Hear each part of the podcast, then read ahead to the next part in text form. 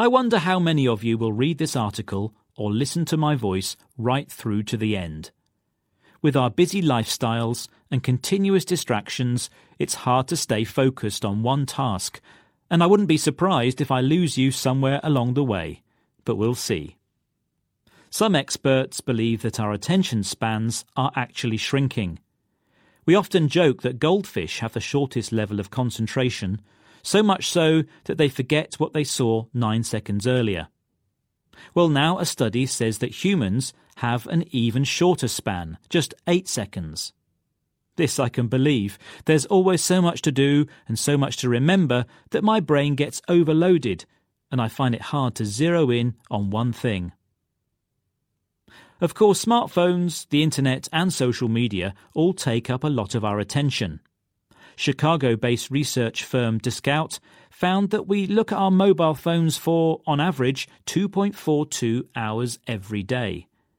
It's tempting to keep glancing at our phones when we should be focusing on other things, and it's something we didn't and couldn't do before the boom in digital media and smartphones.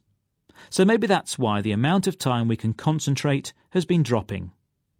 A report carried out for Microsoft said the average human attention span in 2000 was 12 seconds, but has now fallen to just 8 seconds. However, a BBC radio programme called More or Less couldn't find evidence to back up Microsoft's report. It spoke to Dr. Gemma Briggs, a psychologist at the Open University, who says there are problems with the idea of measuring attention spans, and it's all down to the individual person.